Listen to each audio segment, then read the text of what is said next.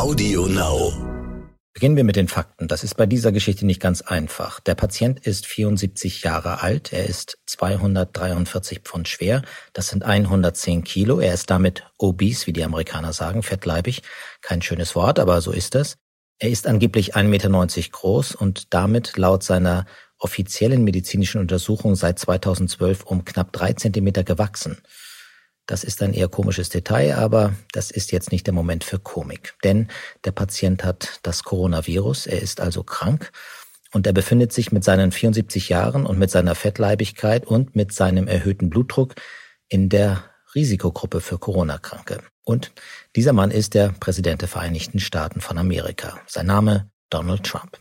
So viel ist also klar, das sind die Gewissheiten, das sind die Fakten und jetzt wird es schwer. Die große Frage, die ganz Amerika, ja die Welt beschäftigt, ist nämlich, wie krank ist dieser Mann? Das lässt sich schwer sagen und das sagt eine Menge aus über den Mann und den Zustand des Landes. Und wir wollen der Sache mal ein bisschen nachgehen. Ich bin Jan-Christoph Wichmann, US-Korrespondent des Stern und dies ist Inside America, der Kampf ums Weiße Haus. God America. Time for us, for we the people, to come together.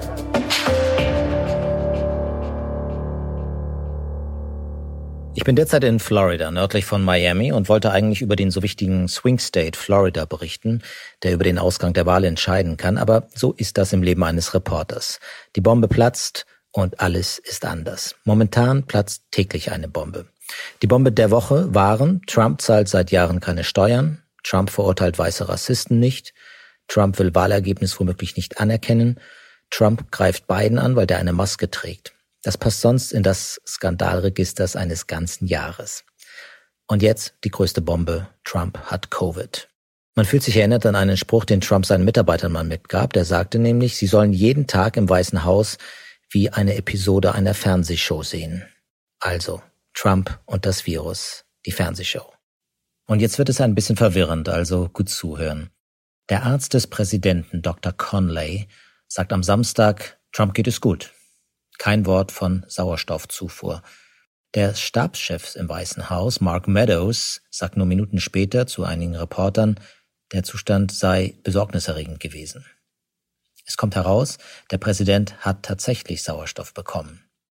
Der Arzt sagt am nächsten Tag, ja, der Präsident hat Sauerstoff bekommen. Einmal, der Sauerstoffwert im Blut sei nämlich unter 94 gefallen. Das war am Freitag. Der Stabschef sagt dazu nichts mehr. Der Arzt reicht nach, ah, er hat zweimal Sauerstoff bekommen, auch am Samstag noch. Doch der Wert sei nie in die niedrigen 80er Werte gefallen.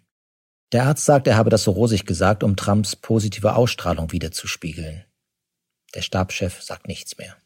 Trump ist nämlich sauer, dass der Stabschef den Reportern die Wahrheit gesagt hat. Der Arzt gibt zu, dass der Präsident Steroide bekommt, die sonst nur bei schweren Fällen von Coronavirus angewandt werden. Es gibt also zwei Versionen. Dem Präsident geht es gut oder dem Präsident geht es schlecht. Trump selber sagt, mir geht es großartig. Er macht gestern am Abend einen Ausflug in seiner Limousine. Er winkt den Fans zu, er trägt eine Maske. Dieser hochinfektiöse Patient fährt mit Sicherheitsbeamten in einem geschlossenen Wagen. Keine Fernsehshow. Das ist das wirkliche Leben. Donald Trump hat sein Leben immer inszeniert und selbst seine Krankheit inszeniert er. Gestern nimmt er ein Video auf. Trump inszeniert sich im Krankenhaus beim Arbeiten. Man sieht Papiere, man sieht ihn im Anzug, man sieht nichts vom Krankenhaus dort, man sieht nur, Trump arbeitet. Trump zerreißt sich. Trump arbeitet selbst als kranker Patient. Seine Tochter Ivanka macht die Inszenierung mit und setzt einen Tweet ab. Sie schreibt, nichts kann ihn davon abhalten, für das amerikanische Volk zu arbeiten.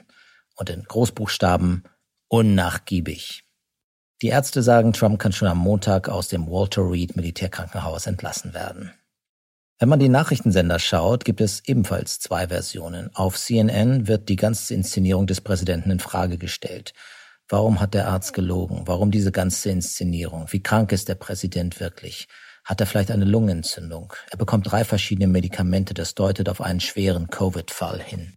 Auf Fox News hingegen großes Aufatmen. Dem Präsident geht es besser, er arbeitet schon wieder, er zeigt sich dem amerikanischen Volk. Dieser Mann hat unendlich Energie.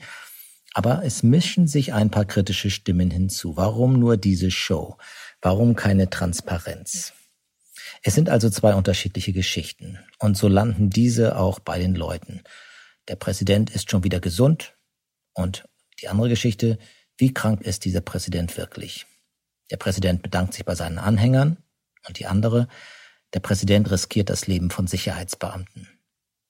Und draußen im Land kommen diese beiden Geschichten an.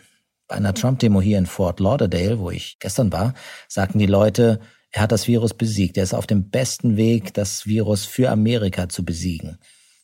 Bei einer Biden-Demo in Kendall in Miami, bei der ich heute war, sagten die Leute, das Virus besiegt ihn. Und so richtig großes Mitleid hatten die Menschen nicht unbedingt mit ihm. Es ist also wie immer, es gibt zwei Versionen in diesem Land, es gibt zwei unterschiedliche Geschichten, dabei ist es nur ein Sachverhalt. Donald Trump, Präsident der Vereinigten Staaten, hat Covid-19.